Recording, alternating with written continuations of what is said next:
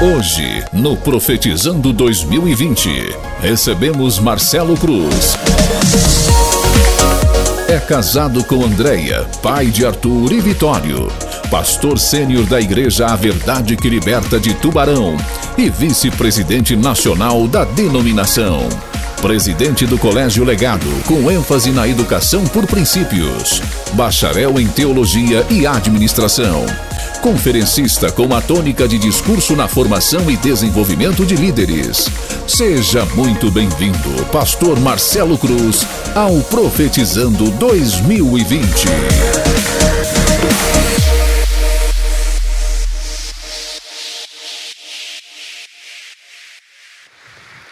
Boa noite, boa noite. Que Deus abençoe a sua vida. Que honra estar aqui mais uma vez. Estou muito feliz de voltar a um lugar onde nós encontramos progresso.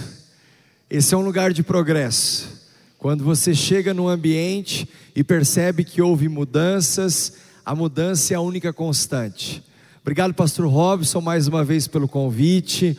Obrigado à comunidade Ágape na cidade de Itajaí, obrigado a toda a família, porque eu sei que vocês vivem uma igreja como família, e eu estou feliz de poder repartir um pouco daquilo que Deus está fazendo. No sul do Brasil, um pouquinho mais para baixo, Deus está fazendo também algo novo. A minha é, expectativa é que o seu coração esteja aberto para receber nesses seis dias, nessas seis noites, um apontamento que vem do céu. Que você possa receber uma palavra que só Deus pode te dar, uma frase, uma direção, uma revelação, que o raiar de uma nova década, nesse, nessa primícia dos próximos dez anos, a começar por 2020, possa destravar o seu destino profético. Obrigado pelo carinho, pela receptividade e pela acolhida. Estou aqui também com o Arthur, meu querido filho, Rafinha e Luiz, filhos espirituais também na fé, que Deus me deu a graça de poder discipular e, e é, repartir o pastoreio uh, compartilhado da igreja A Verdade que Liberta em Tubarão. Essa aqui é a minha família, ela não é perfeita, mas é minha, e eu sou feliz por ela. Sou casado com a Andréia. Amanhã nós estamos, estaremos comemorando 16 anos de casado, então sou casado há 16 anos com a mesma mulher, feliz por isso, e por incrível que pareça, eu sou mais apaixonado por ela hoje do que o dia que eu a conheci. É, Deus está fazendo algo novo no meu casamento, Ele pode fazer no seu, Ele pode fazer na nossa família. Fruto do nosso amor, nasceu o Arthur, que está aqui comigo, e o Vitório, com dois anos e pouco. Ah, eu tenho visto Deus agir na nossa família de uma forma sobrenatural. Passamos pelos perrengues juntos, passamos pelas adversidades juntos, mas também nós celebramos as vitórias juntos, nós estamos vivendo o favor de Deus juntos, porque unidos nós vamos mais longe, juntos nós somos mais fortes juntos, eu tenho certeza que a gente é muito melhor. Que você faça da sua família, do seu lar, um cantinho do céu. Você pode me seguir nas redes sociais, no Instagram, arroba Marcelo Cruz, no Facebook também, arroba Marcelo Cruz, e você pode me seguir no Twitter, PR Marcelo underline Cruz. Como já aqui no multimídia você assistiu, sou pastor, líder da Igreja Verdade que Liberta em Tubarão, ah, uma igreja com filhos espirituais que está vivendo a paternidade. Pode passar aí a imagem da nossa casa em Tubarão. pastor Robson já nos deu a honra de nos visitar algumas vezes nas nossas conferências, e essa tem sido uma casa profética e apostólica num ambiente que diz sim que está sempre com uma pauta positiva, desenvolvendo e formando pessoas que estão dispostas, como discípulos de Cristo, a prevalecerem nesta geração. Você pode seguir a Verdade que Liberta também no Instagram e Facebook, no arroba AVTubarão, arroba AVTubarão. E agora, de agosto para cá, Deus nos deu um projeto chamado Sonhe, Faça Acontecer. A Verdade que Liberta está lá há 23 anos, construindo histórias, memórias, deixando um legado. É, e aprove a Deus nos dar uma nova terra. Ainda não pisamos, mas pela fé nós já estamos vendo o desenrolar disso para esta próxima década. Então compartilho com você, essa é a nossa nova área de 40 mil metros quadrados, onde nós construiremos o campus Tubarão, com uma igreja, um colégio, casa de oração, enfim, um centro para abençoar a cidade de Tubarão e toda a região sul do Brasil. Ore por nós. A melhor maneira de você estar ligado a nós é orar, orar para que Deus cumpra todo o propósito dele em Tubarão, nas nossas vidas, em Itajaí, nas suas vidas, e eu tenho certeza que o mesmo Deus que começou a boa obra em sua vida, como diz em Filipenses 1,6, a aperfeiçoará até o dia da vinda de Cristo Jesus. Quem aguarda a volta de Jesus aqui com grande expectativa. Aleluia! Abra comigo sua Bíblia, Colossenses capítulo 3. Colossenses capítulo 3, versos do 1 ao 4. Colossenses 3, do 1 ao 4. Quem achou, diga amém. Quem não achou, cutuca o vizinho aí, fala: Me ajuda, por favor, não me deixa sozinho. Eu quero falar nessa noite sobre discípulos que prevalecem.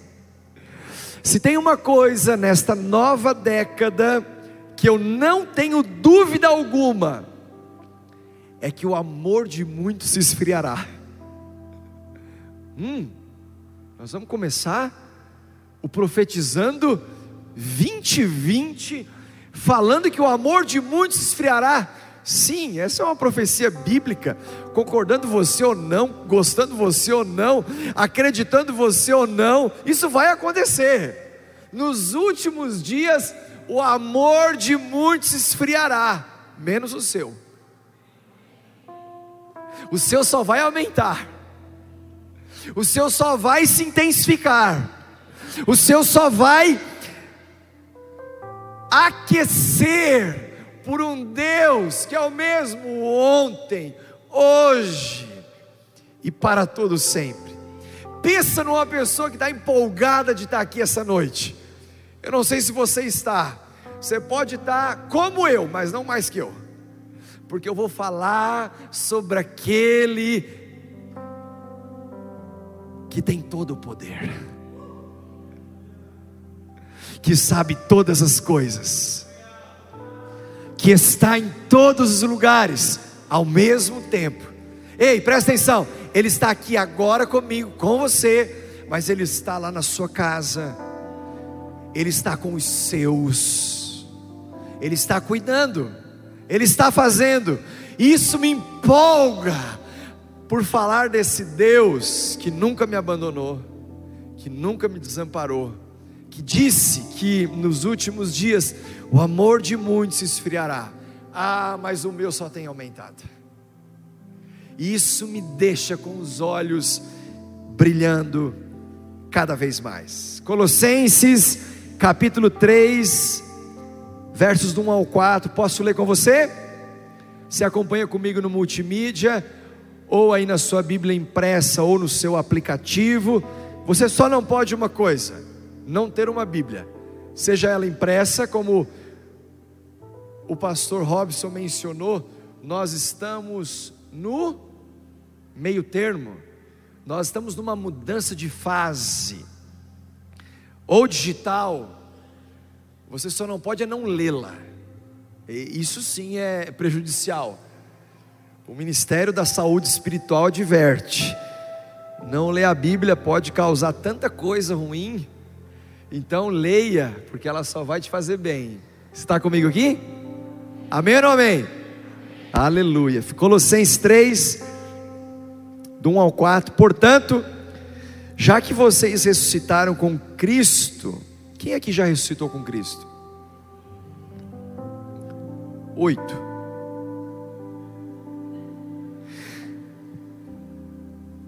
E o resto? Você vai, você vai entender um pouquinho mais já. Procurem as coisas que são do alto, onde Cristo está assentado à direita de Deus. Verso 2: Mantenham o pensamento nas coisas do alto e não nas coisas terrenas. Pois vocês morreram e agora a sua vida está escondida com Cristo em Deus. 4. Quando Cristo, que é a sua vida, for manifestado, então vocês também serão manifestados com Ele em glória. Pai, obrigado pela tua palavra, obrigado pelas escrituras, pelo poder que há nesta verdade. Pai, eu te peço em nome de Jesus, abençoa a comunidade Ágape, a liderança do pastor Robson, seus discípulos, que nessa nova década prevalecerão, porque escolheram permanecer na fé. Deus, muitos se apostataram e ainda se apostatarão da fé, se afastarão, mas nós seremos daqueles que prevalecem.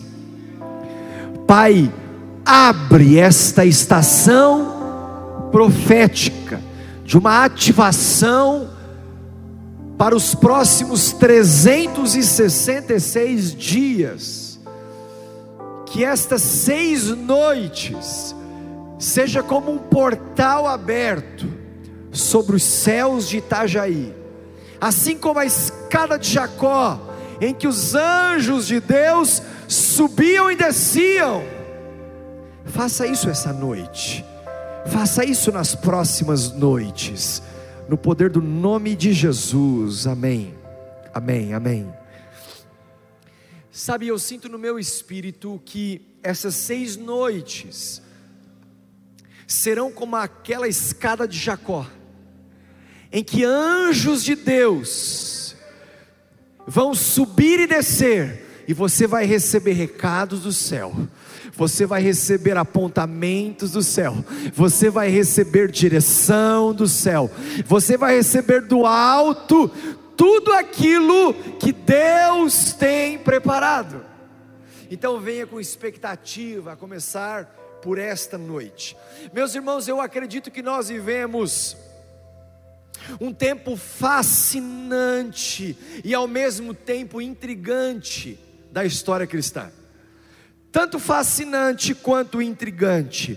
E o que está acontecendo com a igreja de Jesus na terra, que está acontecendo com a igreja de Jesus na terra, está confundindo as mentes.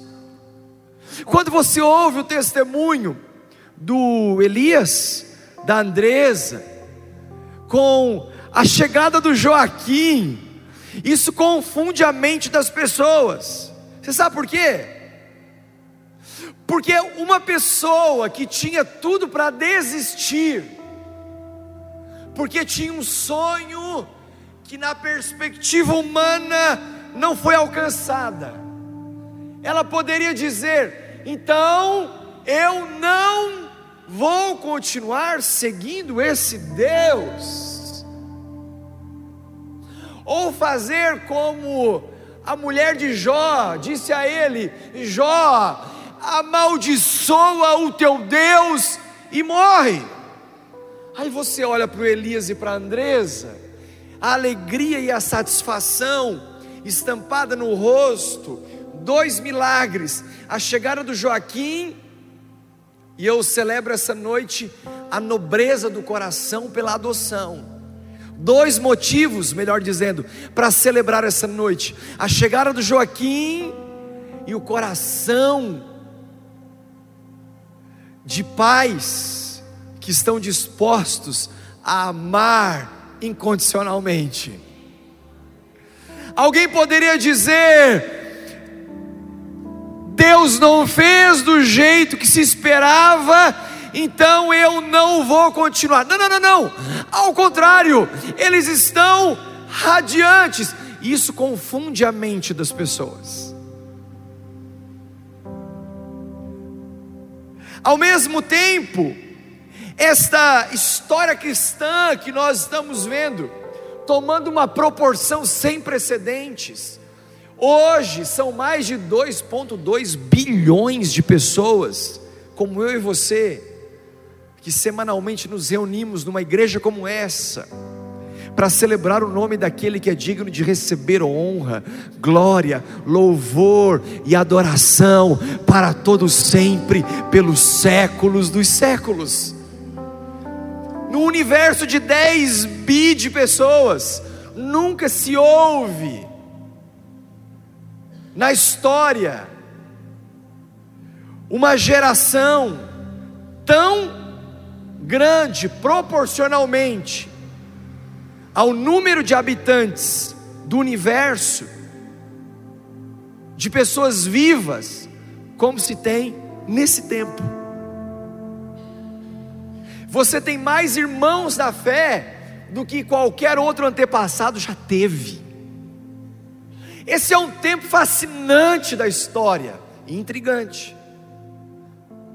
Porque a mente das pessoas estão confusas Quais mentes? Aquelas que ainda não entenderam a loucura da pregação do Evangelho, que olha para o Elias e olha para a Andresa e olha para você, que há tempos atrás tinha tudo para desistir, mas escolheu prevalecer, porque é discípulo de Cristo. Escolheu olhar para o alto, até que do alto vem a resposta, como do alto veio a resposta do Joaquim. Isso confunde a mente das pessoas, mas isso também incomoda espíritos, incomoda o reino das trevas. Ei, a sua vida vitoriosa está deixando espíritos malignos endemoniados.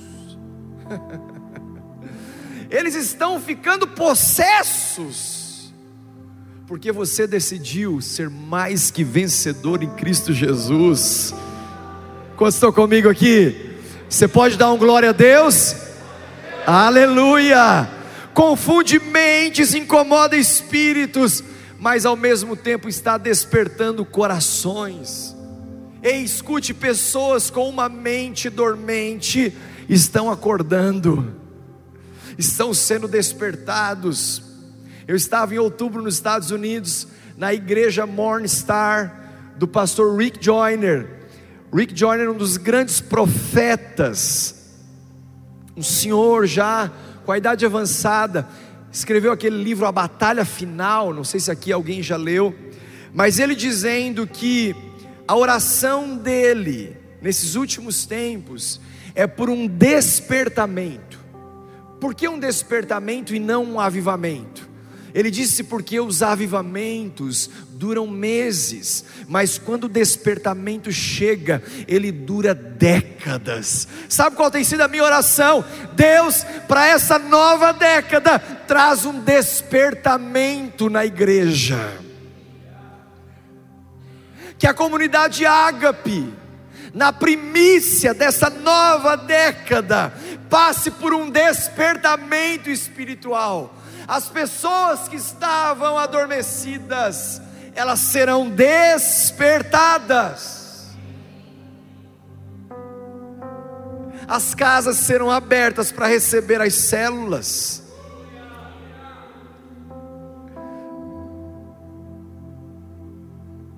Os discípulos que viviam em omissão assumirão uma posição de fé por conta do despertamento.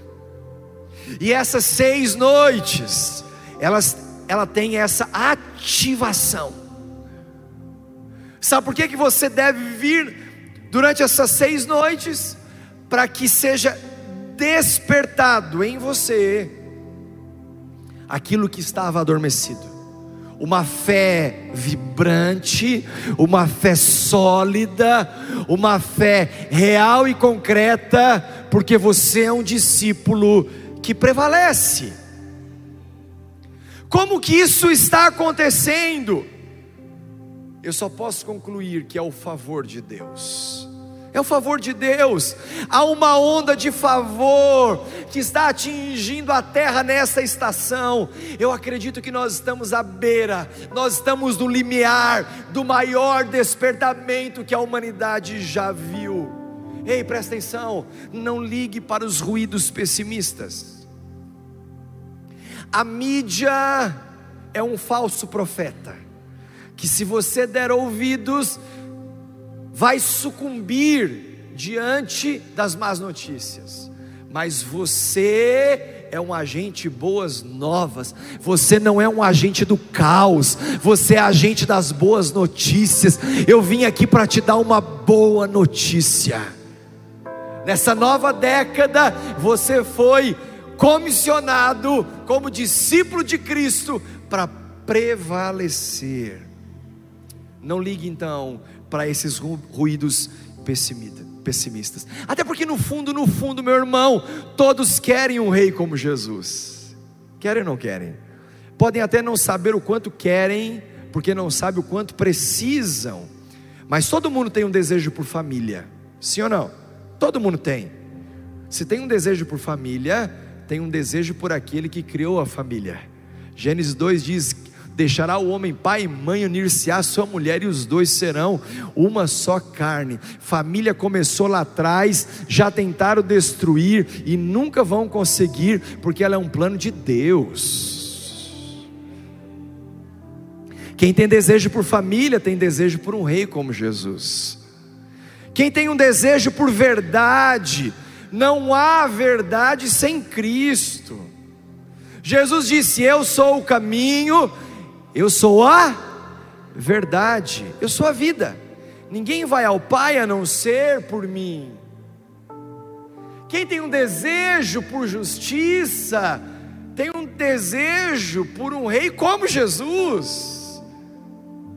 Quem tem um desejo por aceitação, tem um desejo por um rei como Jesus, porque só Ele te aceita do jeito que você está mas se recusa a te deixar assim. Ele está aperfeiçoando a sua vida. Aleluia. Quem tem um desejo por amor, deseja ter um rei como Jesus. Por quê? Porque Deus não tem amor, Deus é amor. A essência de Deus, a natureza de Deus é amor. Quem tem um desejo por amor, tem um desejo por Deus. E quem tem um desejo por Deus, quer um rei como Jesus. Porque ninguém vai ao Pai se não for através do Filho. Então, meu irmão, entenda que é por isso que você não pode ficar vivendo sob o barulho ou abaixo do barulho da cultura. O que todo mundo quer e precisa, por mais que não saiba, só vai aumentar, só vai crescer, só vai expandir. E sabe o que, que todo mundo quer, mesmo não sabendo? Um rei como Jesus, o poder desse Deus que se manifesta na humanidade. O que está acontecendo em Itajaí, nesta igreja, só vai aumentar porque Jesus declarou: as portas do inferno não prevalecerão contra a igreja. Quem é a igreja aqui? Você pode dar um glória a Deus por isso? O que está começando só vai dar mais forma ainda. A Bíblia diz que a terra era sem forma e vazia. Era ou não era? Mas começa dizendo: Criou Deus os céus e a terra. A palavra criou veio do hebraico, no original, de uma palavra chamada barar, que significa criar do nada. Deus é o único que cria do nada qualquer futuro.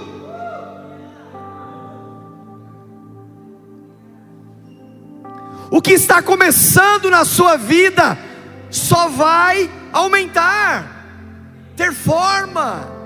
Se a terra, que é a terra, era sem forma e vazia, e Deus disse: haja luz, e houve luz, e Deus disse que aquilo que ele havia feito era bom, imagina o que ele vai fazer em você, que quando ele criou, ele disse que era muito bom. No raiar de uma nova década, ele vai criar muitas coisas a partir do nada, mesmo que você não esteja vendo qualquer possibilidade. Lucas capítulo 18, verso 41.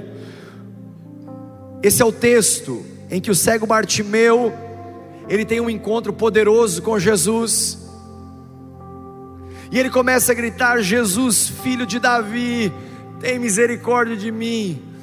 E os discípulos de Jesus querendo dizer: para de gritar, para de falar. E no verso 41, Jesus diz a ele: o que você quer que eu faça? Senhor,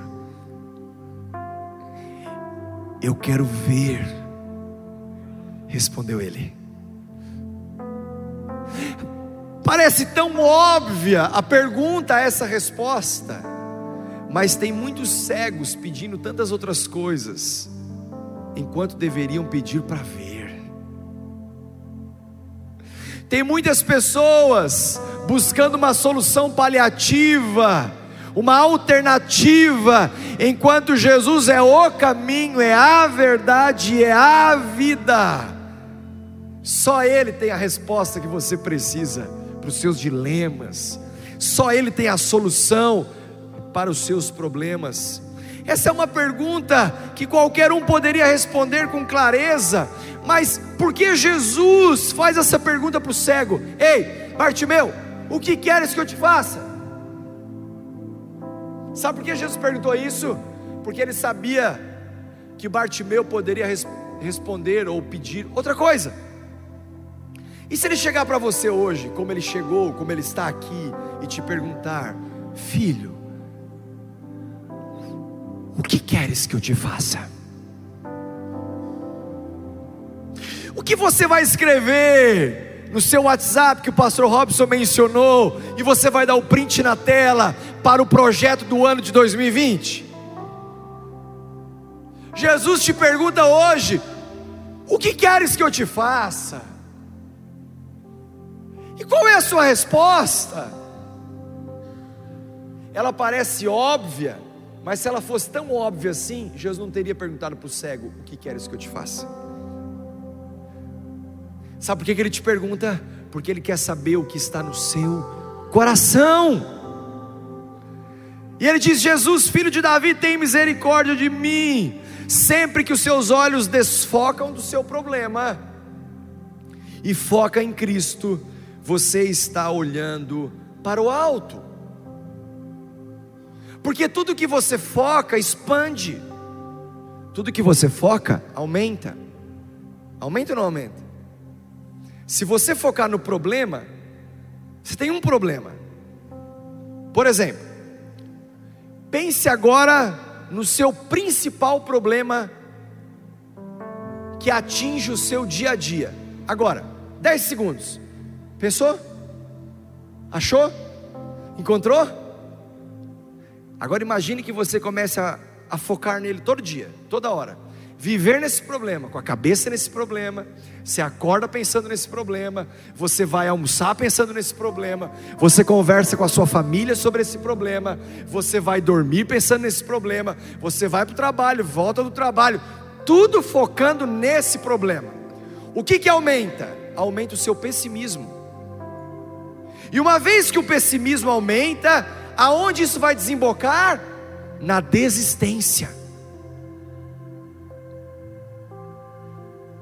Ninguém que desiste acorda num dia pensando assim: ah, a vida estava tão boa, eu estava vivendo um tempo maravilhoso, e hoje eu pensei: hum, eu vou desistir. Não, essa pessoa gradativamente foi focando no problema. O pessimismo aumentou e ela chegou à desistência. Se você focar no medo, há muitos tipos de medo. Tem gente que tem medo de barata. Cutuca seu marido aí fala: medo de barata? Não, né? Tem gente que tem medo do amanhã. Tem gente que está com medo da nova década. Tem gente que tem medo de casar, por isso que fica enrolando a menina. Tem gente que tem medo de ter filhos. Tem, medo que tem, tem, tem gente que tem medo de dar um passo, de, de comprar casa própria. Tem, tem gente que tem medo de fazer a conta. Uma vez estava ajudando uma pessoa a fazer o orçamento do mês. E aí eu fui colocando para ela, tá, quanto é que você gasta? Ela estava com a vida financeira bagunçada. Falei, tá, quanto é que você gasta de mercado? Tanto. Quanto é que você gasta com a pessoa que te ajuda em casa? Tanto. Quanto é que você gasta com a prestação do carro? Tanto. Quanto é que você gasta? Aí, eu, ela falou, tá, agora deu. Falei, tá, ok. Tá, mas e a farmácia? Ah, tá, tem a farmácia. Então coloca aí. Eu coloquei a farmácia. Ela disse, agora deu. Aí eu falei, tá, mas e, e, e o salão? Aí ela Aí eu falei, você vai no salão? Ah, eu vou. Aí ela olhou para mim e falou assim: tá, mas se eu colocar o salão, daí não dá mesmo. Eu falei, não, não, não. A conta é diferente. Porque tem gente que não quer ver. Porque tem medo de ver. Então é melhor não ver. Não, não, não, não. Quando você foca no medo, esse medo, ele vai aumentando a intimidação até que chegue o pânico. Tem gente que foca na dor. Você já viu uma pessoa que ela começou com uma dorzinha e essa dorzinha ela foi aumentando, ela foi focando na dor. E daqui a pouco ela parou numa cama. Porque ela focou na dor. Eu venho de uma formação espiritual. A minha sogra, esses dias ela estava com uma dor tremenda aqui no. Como é que chama? Não, não é no fêmur, na, no quadril, obrigado. No quadril. Uma dor tremenda. Ela acordava. E aí, como é que tá? Ah, tá uma benção. Mal podia andar. Onde é que você vai? Ah, eu vou para academia. E ela foi, e ela foi, e ela foi. Onde é que você vai? Ah, eu vou, hoje eu vou para academia ela deixou de focar na dor, e essa dor parou de expandir, parou de aumentar, e de repente ela sobrenaturalmente viu o agir de Deus, mas a fé demandou uma ação. Ei, presta atenção, o que queres que eu te faça? Se você focar na morte, a depressão aumenta, aumenta até pessoas chegarem no suicídio. Ou você acha que uma pessoa chega assim, pela manhã, olha, assim como eu estava com a vida boa, família estabelecida, o emprego maravilhoso, uma empresa fantástica, e hoje eu acordei e pensei, hum, acho que eu vou me suicidar hoje. Não, não, ela foi dando vazão, ela foi dando espaço, e a tristeza foi tomando conta, porque ela focou na morte. Aí sim, o caos bate na porta. Uma pessoa que ela foca nos ciúmes, como fruto de uma traição, a insegurança aumenta. Até que um dia ela pensa: eu vou pagar na mesma moeda, e aí vem a vingança. Mas escute o que eu vou te dizer: se você também focar no milagre, ah, a sua fé também vai aumentando a sua fé vai aumentando até chegar na solução. Ei, se você focar na cura,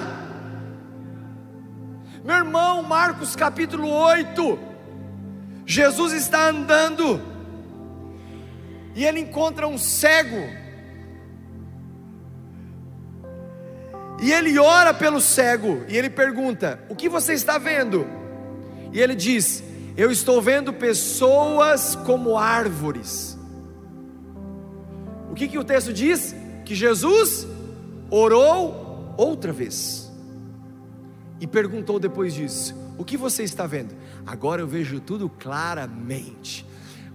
2020, a nova década, é o ano em que você verá tudo claramente. Se Jesus que é Jesus orou duas vezes pelo mesmo cego, porque que eu e você não podemos focar na cura até nós vermos o milagre.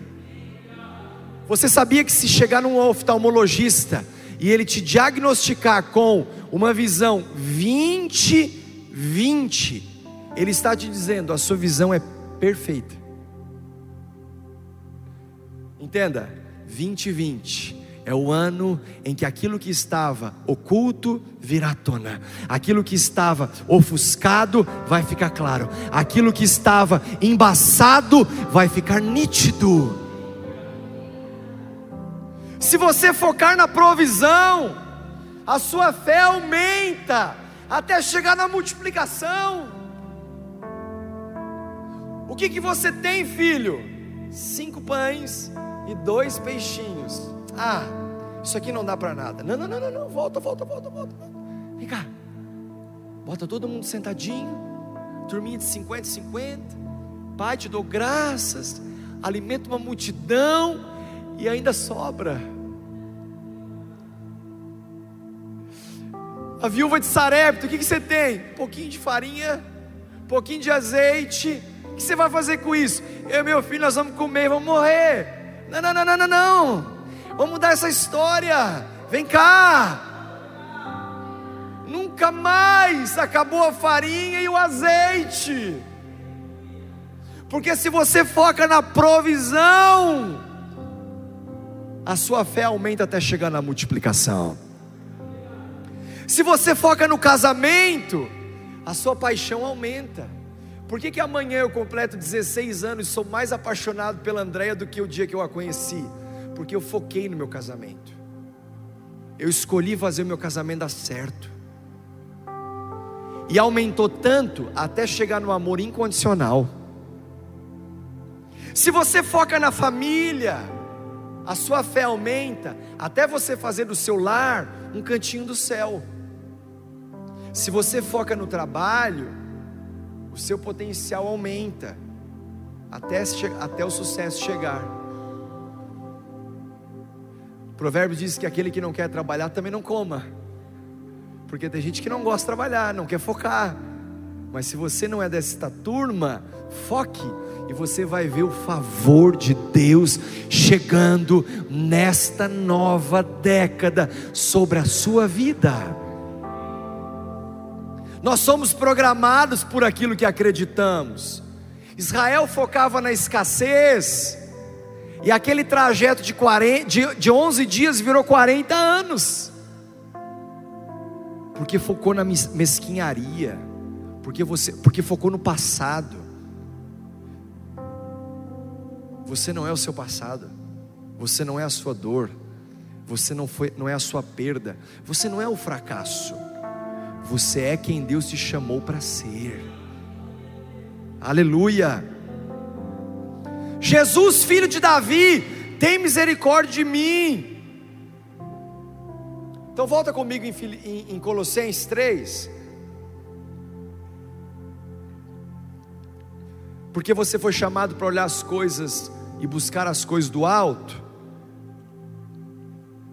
E para buscar as coisas que são de cima e não de baixo, procure até achar, em primeiro lugar, anote aí, procure até achar as coisas do do alto. Verso 1 de Colossenses 3. Portanto, já que vocês ressuscitaram com Cristo, procurem as coisas que são do alto, onde Cristo está assentado à direita de Deus.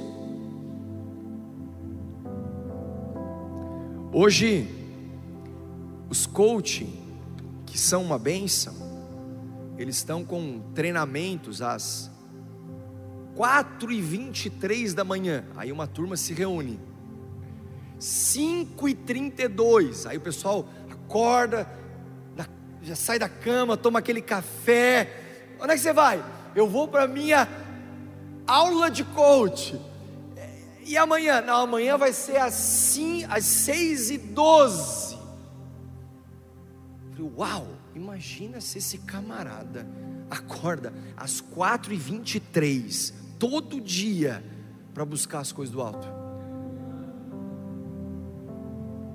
Não, nada contra. Pode continuar fazendo. Mas imagina se você entregar a sua primícia procurando até achar. Não é procurando só por procurar.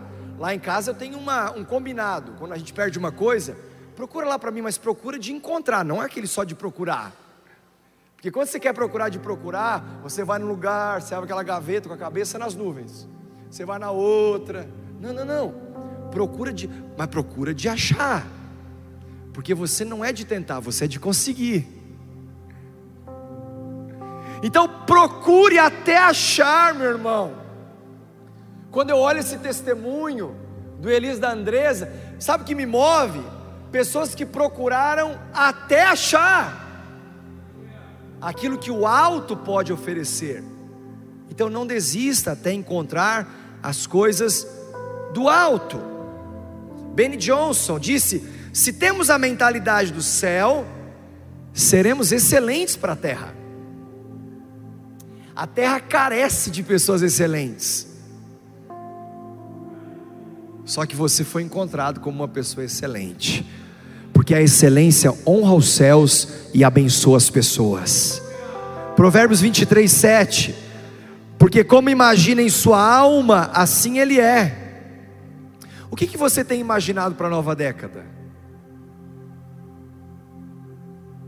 Tem gente que não está gastando tempo para sonhar com as coisas do alto e acha que vai encontrar, porque vai esbarrar na bênção na nova década. Não, não, não, não. Sabe o que, que você vai encontrar em 2020? Aquilo que você procurar desde o primeiro dia. Sabe o que, que você vai acessar em 2020? Aquilo que você procurar até achar. Olha só o que diz Provérbios: porque como imagina em sua alma, assim ele é. Quando uma pessoa ela olha para dentro de si e tudo que ela encontra é uma pessoa fracassada, como que essa pessoa vai encontrar a vitória? Não encontra. Eu nunca vi uma pessoa, eu já vi pessoas chegarem ao sucesso sem que outras pessoas acreditassem nela. Mas eu nunca vi uma pessoa chegar ao sucesso sem que ela mesma acreditasse nela. Então escute, para essa nova década, Comece a imaginar aquilo que você quer para o seu futuro. E comece a procurar no alto aquilo que só o céu pode te oferecer. O que, o, o que o céu pode te oferecer, o seu pastor não pode te dar. Essa igreja não pode te dar. O, o seu líder de célula não pode te dar. Nós podemos cooperar e queremos fazer isso. Mas em última instância, é só o céu que pode te dar. É só o céu que pode te dar. No alto, onde Cristo está assentado à direita de Deus, um discípulo que prevalece, não vai encontrar algumas coisas. Então vamos trabalhar por eliminatória. Talvez você está vindo para a celebração, ou domingo após domingo, para procurar uma coisa no alto, aquilo que não tem lá. Por exemplo, no alto não tem competição. Você vem para a celebração de domingo, mas vai para a janela de segunda a sábado e fica vivendo a competição. Isso não tem no alto. Isso é coisa aqui de baixo. Um discípulo que prevalece não vai encontrar no alto escassez. Esses dias o STF estava com uma pauta se aprovava ou não comprar lagosta para receber os chefes de Estado. Aí tem gente que fica escandalizado. Tudo bem, eu não estou preocupado com a lagosta do STF, mas eu fico impressionado como as pessoas se escandalizam com o muito, mas não se escandalizam com o pouco.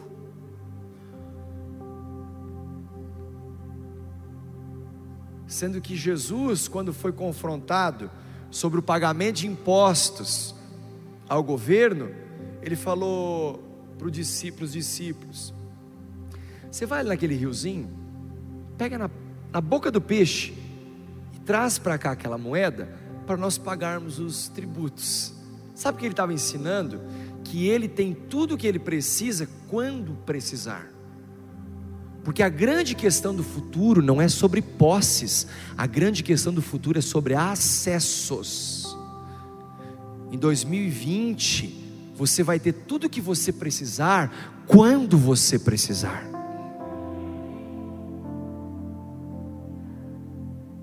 Quando você precisar. Essa é uma mentalidade de abundância e não de escassez. Porque se você procurar escassez no alto, eu preciso te contar antes de você procurar, você não vai achar. Você não vai encontrar no alto incredulidade. Meu irmão, entenda que impossível é um prato cheio para Deus operar. Você está diante de um quadro impossível? Ah, eu fico imaginando Deus assim, hum, é agora. Porque se fosse possível, você deveria fazer. Dias atrás me perguntaram no meu pequeno grupo, pastor, qual é a minha parte, qual é a parte de Deus? Eu falei, é fácil, eu vou equacionar esse problema para você. Dá para fazer? Você consegue? Então é a sua parte.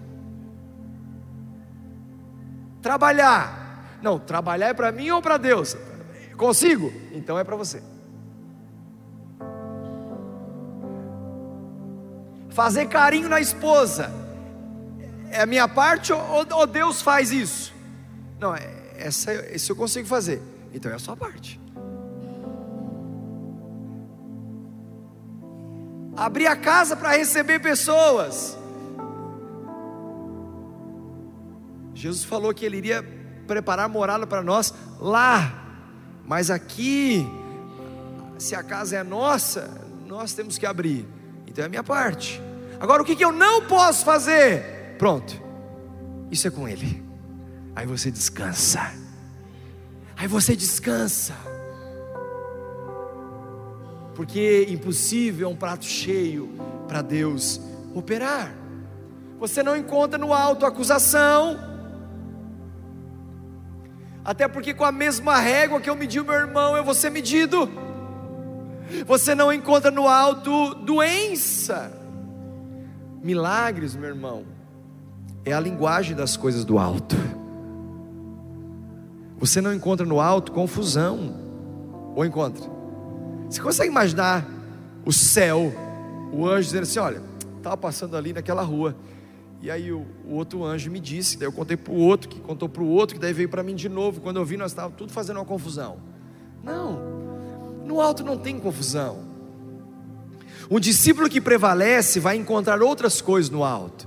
Sabe que um discípulo que prevalece vai encontrar? Primeiro, salvação. Salvação. A igreja aponta o caminho, mas quem salva é Cristo. Quando você procura as coisas do alto até achar, você vai encontrar, além de salvação, você vai encontrar irmãos. Essa é uma família para você pertencer.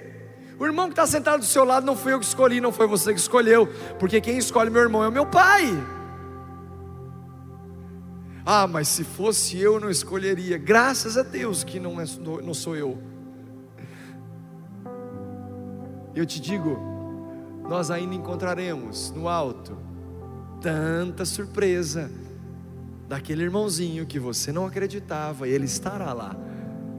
Ou aquele que você pensava, jamais ele não estará, quem sabe ele não esteja. Nós vamos encontrar no alto confissão.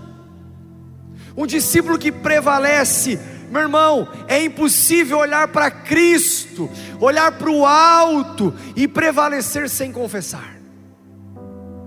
Quando você olha para o alto e você se depara com um Deus que é onipotente, onipresente, onisciente, um Deus cujos seus atributos é santidade, bondade, benignidade, fidelidade, amor, não chegar a uma conclusão que Ele cresça e que eu diminua. Você olha para o alto e você se constrange com esse amor. Você olha para o alto e logo você vai confessando seus pecados. Você olha para Cristo, onde está sentado à direita de Deus, e você logo vai rasgando o seu coração. Você olha para o alto e você procura um, um discipulador mais maduro para abrir seu coração e confessar o seu pecado, porque quem não confessa tentação, mais tarde vai confessar pecado. Porque quando você olha para o alto, você confessa. Ao olhar para o alto, você vai encontrar honra. Honra não é ser gentil apenas, respeitoso, ou uma fala mansa. A honra é uma postura, é uma atitude de coração. Você vai encontrar no alto propósito muito além de uma boa teologia, de uma boa filosofia ou de uma grande ideologia. No alto você encontra propósito de vida. Ao olhar para o alto, onde Cristo está sentado, à direita de Deus, você encontra força. Diga comigo, força. Você olha para o alto, você olha para Cristo e você que estava fraco depois de um ano inteiro, você fala: Meu Deus, eu não sei o que está acontecendo, mas o renovo está tomando conta de mim.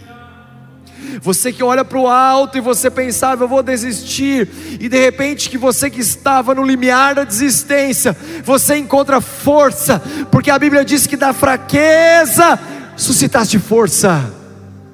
Diga o fraco, eu sou forte.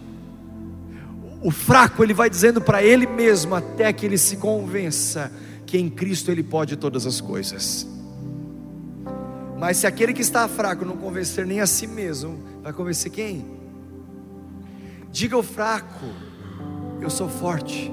Olha, isso é, isso é, isso é luz para a nova década. Isso é clareza de entendimento para a nova década. Você vai dizendo para você mesmo, até você se convencer. Não, eu sou forte, eu vou um pouco mais, eu consigo, não na força do meu braço, mas nesse Cristo Todo-Poderoso, porque eu estou olhando para o alto. Quando você olha para o alto, você encontra futuro, até porque o passado, o passado não tem futuro. Então para de olhar para o passado. Para ser um discípulo que prevalece, primeiro você procura até achar as coisas do alto. Segundo, mantenha a mente nas coisas do alto. Então veja bem, primeiro você procura até achar. Você achou? Ok, verso 2: mantenha o pensamento nas coisas do alto e não nas coisas terrenas. Então você procura e você encontra. Uma vez que você encontrou, você tem que manter. Você tem que preservar. Você tem que cultivar. Discípulos que prevalecem têm características incomuns. E uma das características de discípulos que prevalecem é a determinação de manter o seu pensamento nas coisas do alto. Tomar cativo todo pensamento à obediência de Cristo. Neemias estava com uma grande missão de reconstruir os muros de Jerusalém. No capítulo 1 de Neemias, a primeira coisa que ele faz, quando ele vê toda aquela ruína, é sentar numa pedra e chorar. Quem sabe essa seja a sua realidade? Alguém que quer sentar numa pedra e chorar, de ver a destruição. Mas depois que ele sentou e chorou, ele enxugou as lágrimas, foi falar com o rei e logo mobilizou pessoas e começou a sua missão de reconstrução dos muros de Jerusalém. No capítulo 4, ele enfrenta as maiores oposições. Tem então desanimá-lo, distraí-lo, gerar confusão na equipe. Quando a visão estava enfraquecida, ele renova a visão.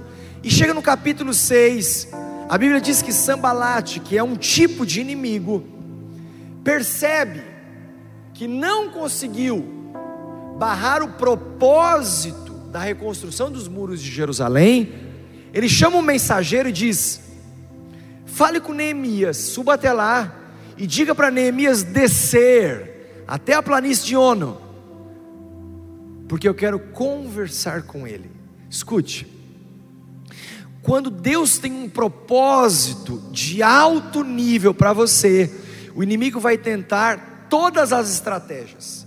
Se você for um discípulo que prevalece, ele vai chegar com uma conversinha fiada dizendo o seguinte: então vem cá, vamos bater um papo aqui embaixo? Só que você não pode se rebaixar ao nível das conversas inúteis. Você, não pode mais parar para dar ouvidos àquilo que o inimigo tem tentado, tramado e arquitetado contra a sua vida, porque você está numa grande obra e você tem que responder o que Neemias respondeu. Diga ao Sambalate: Eu estou numa grande obra e eu não posso descer. Eu não posso descer. Você está edificando uma família, você não pode descer. Você está edificando uma carreira sólida, você não pode descer para ficar ouvindo conversinha fiada do inimigo. Você está construindo um ministério sólido, ei, escute, não desça para ficar dando ouvidos a uma conversa fiada de Satanás e seus demônios. Não. Se você tem um grande propósito, o inimigo vai te oferecer uma grande proposta. O Churchill disse: Você jamais alcançará seu destino se parar para responder cada cachorro que late.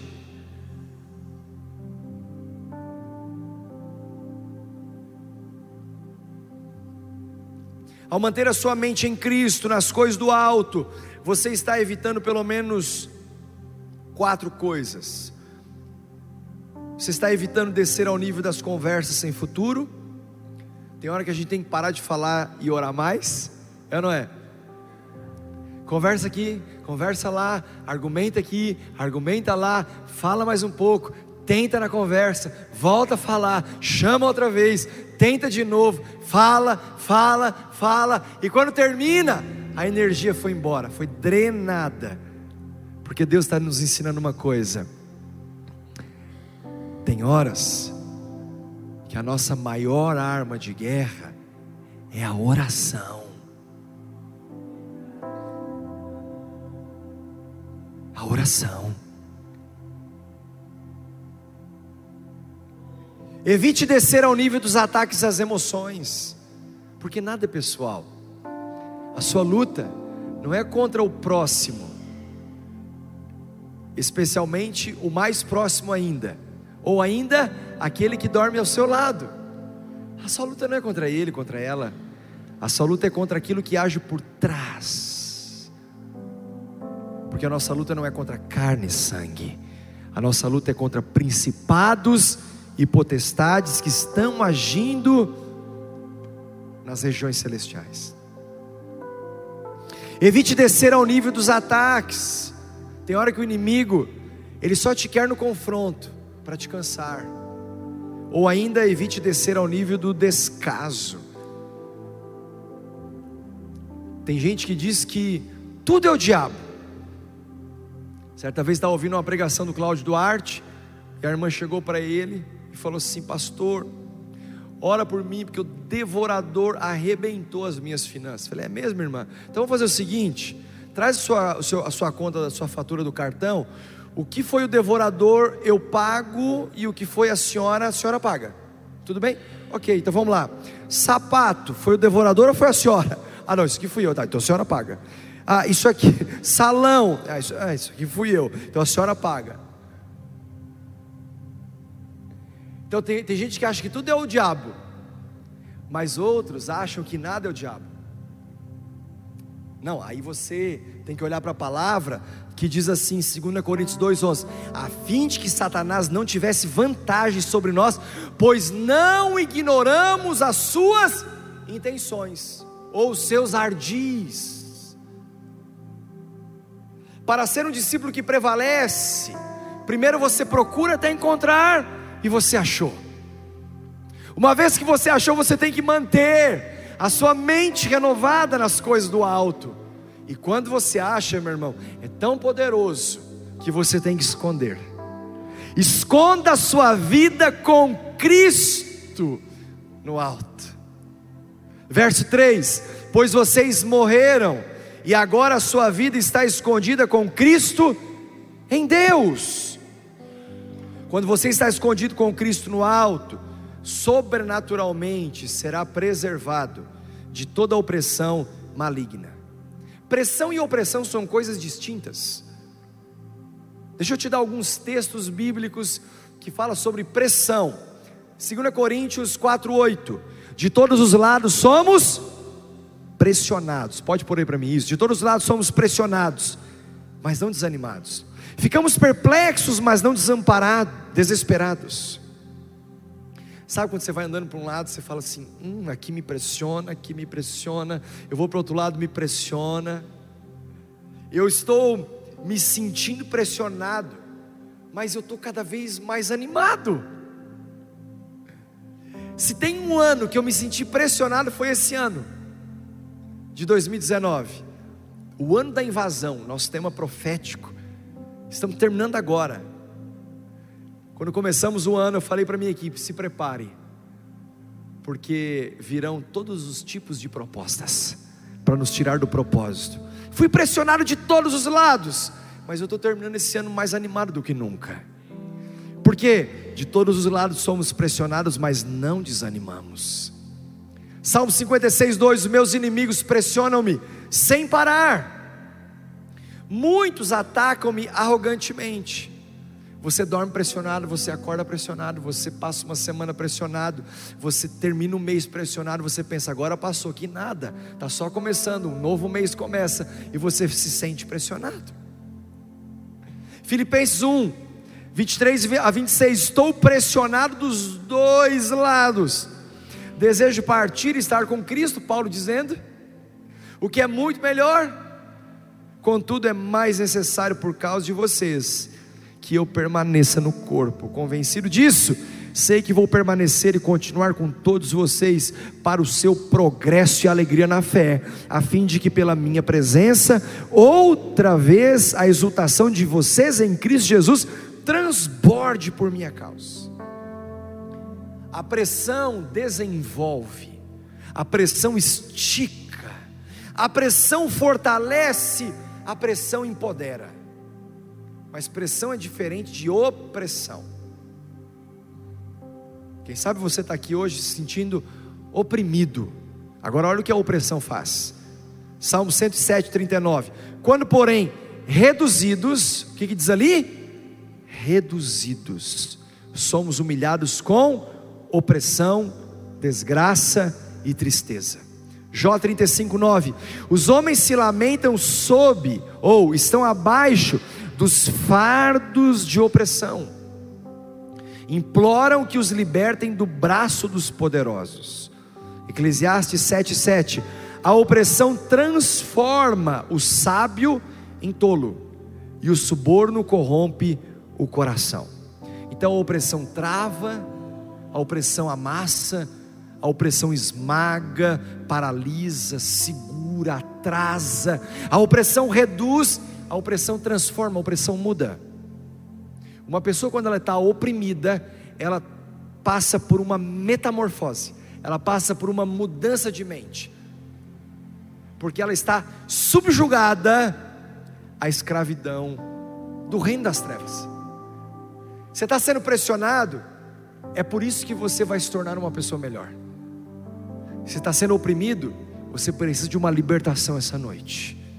E para terminar, primeiro você procura as coisas do alto, onde Cristo está sentado em, com Deus. Depois que você achou, você mantém. E aquilo que você está mantendo é tão poderoso que você tem que esconder. E uma vez que você escondeu, chega uma hora que aquilo que é tão bom, mas tão bom, mas tão bom, que não pode ser só para você. Você precisa manifestar. Então manifeste Cristo de alto a baixo. Manifeste Cristo de alto a baixo, verso 4. Quando Cristo, que é a sua vida, for manifestado, então vocês também serão manifestados com Ele em glória. A maneira como Cristo escolheu manifestar-se na humanidade não é ideia minha, é ideia de Deus.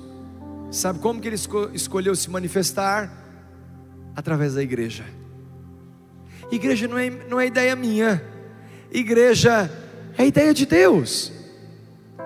Tanto que diz que nós não devemos deixar de congregar, como tem sido o costume de alguns. Tamanha a importância que tem a igreja como corpo de Cristo, cujo cabeça é o próprio Senhor. Igreja é a ideia de Deus. E nós temos que cuidar para que a igreja não sofra de uma doença autoimune. Você sabe o que é uma, uma doença autoimune? É quando os seus anticorpos reagem, achando que as células que são boas do seu corpo são células más. O que, que ele faz? Ele ataca as células boas e começa a se autodestruir. Uma doença autoimune é uma doença cujo organismo está se autodestruindo. Então veja bem, uma igreja quando sofre, quando a igreja de Cristo sofre de uma doença autoimune, ela está fazendo o seguinte: uma mão que se considera melhor do que a outra mão, porque acha que essa mão ela está errada, o que ela faz? Ela ataca.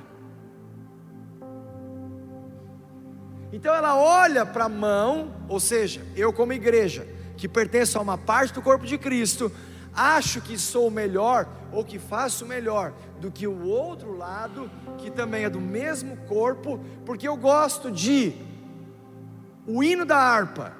Tá bom, tem igreja para você. Não é essa, mas tem. Lá na igreja, nós gostamos de uma música com mais expressão, assim como vocês. Tem gente que chega e fala assim: hoje vai ter fumaça.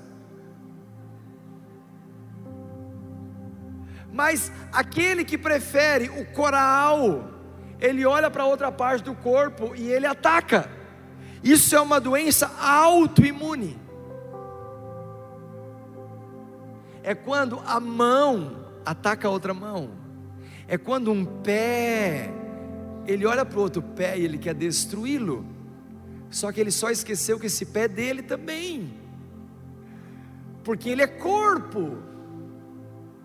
Então igreja não é ideia minha, não é ideia dos seus pastores, igreja é ideia de Deus. Assim como havia gente para as sete igrejas do Apocalipse, há gente para todas as igrejas. Ela só não pode se auto-sabotar. O que, que nós devemos fazer? Manifestar a Cristo, de alto a baixo. Então você pega as suas redes sociais e não ataca a outra mão, você manifesta Cristo de alto a baixo. Você pega as suas mídias sociais e você não é agente do caos, você é agente de boas notícias. Então você manifesta Cristo de alto a baixo. Você vai para o seu setor de trabalho e você, ao invés de propagar uma má notícia, você propagará uma boa notícia, porque você não é agente do caos e você está manifestando Cristo de alto a baixo. Essa igreja, ela nasceu para manifestar a Cristo. E eu termino dizendo que hoje todo mundo quer ser voz, mas nem todo mundo quer ser eco. Hoje é muito fácil todos encontrarem as suas plataformas. Vivemos na era dos youtubers. O camarada, ele ainda não deixou a bolachinha recheada, e ele quer ser voz na sua geração. Ele não consegue influenciar nem dentro de casa, mas ele quer ser voz para uma geração. Ele quer mudar o mundo, mas não conseguiu mudar nem o seu próprio mundo interior. Porque hoje todo mundo quer ser voz, e todo mundo encontrou suas plataformas. Meu irmão, manifeste Cristo de alto a baixo, na plataforma que Deus te colocou, para glorificar o nome daquele que está assentado no alto, num alto e sublime trono, governando desde sempre, de eternidade a eternidade, e Ele nos comissionou para sermos igreja nesse tempo. Eu quero orar com você, fica de pé.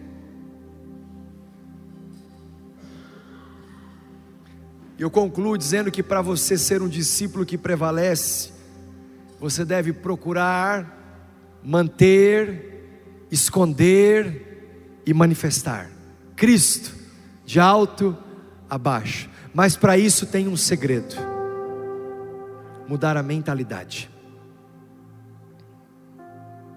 Quer ver só?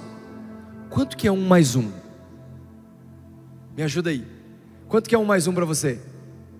Quanto que é um mais um? Quem acha que um mais um é dois? Levanta a mão. Um mais um? Não, um mais um. Quanto é que é um mais um? Dois. Mas quando você olha para o alto, quanto é que é um mais um? Sabe quanto é que é um mais um quando você olha para Cristo, um mais um é quanto o alto dizer, disser que é. Ponto. Cinco pães, dois peixes. O que, que dá para alimentar? O Pedro, o João e o Tiago. Deu. O que, que o alto fez? O que, que Cristo fez? Alimentou cinco mil homens, fora as mulheres e crianças, de 15 a 20 mil pessoas, e ainda sobrou. Quanto é que é um mais um? Não importa, é quanto alto quiser que seja. A pessoa olha e fala assim: essa pessoa com essa doença que foi nesse médico recebeu um diagnóstico de seis meses de vida. Um mais um igual a dois. Mas essa pessoa que recebeu um diagnóstico ao ir no médico de seis meses de vida, olhou para o alto. Qual é o resultado? Vai viver até o dia que o alto achar que tem que viver. E ponto. Porque a última palavra é do alto. Posso orar com você? Procure até achar. Achou? Mantenha sua mente. Esconda e manifeste. Feche os seus olhos. Eu quero orar por discípulos que prevalecem. Eu quero orar nessa noite por pessoas que têm pelo menos um motivo para desistir, mas que essa noite entendeu que desistir não é uma opção está escolhendo prevalecer diante dos problemas, diante da dor, diante da enfermidade, diante do caos, do fracasso.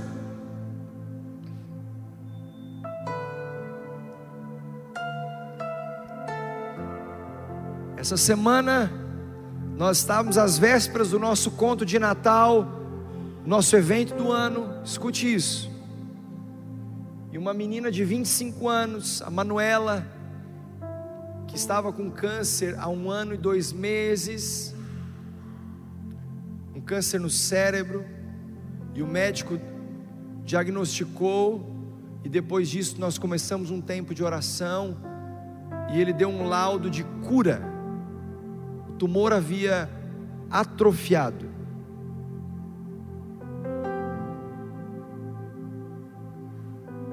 Tempinho depois, ele se ramificou, e na sexta passada, eu acordei com a notícia do falecimento da Manuela. No sábado nós estávamos no sepultamento, fazendo culto fúnebre. E ontem eu falava com o pai e a mãe da Manuela. E o pai dela, a mãe dela, como a Manuela era filha única para a mãe, e os pais me dizendo: Pastor, a minha família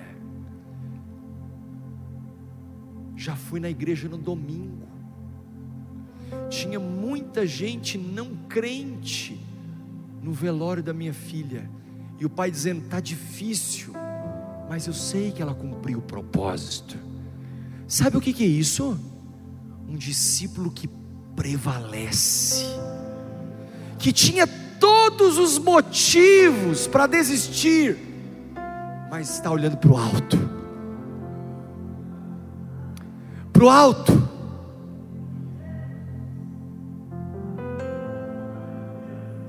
Eu olho para o alto, de onde vem o meu socorro, porque o meu socorro vem do Senhor que fez os céus e a terra. Eu quero orar por pessoas nessa noite que precisam de um socorro do alto. A melhor maneira de você começar o profetizando 2020 é buscando do alto um socorro. Então, se você precisa de um socorro, em qualquer área que seja, corre aqui na frente. Eu quero terminar orando por você. Eu quero orar por você enquanto nós cantamos uma canção. Você que precisa de um socorro, vem aqui. Vem aqui. Talvez é os seus filhos, ou o seu filho que foi para as drogas e você cansou. Há socorro para você. Há socorro para você. Ou você cansou de viver a vida do seu jeito.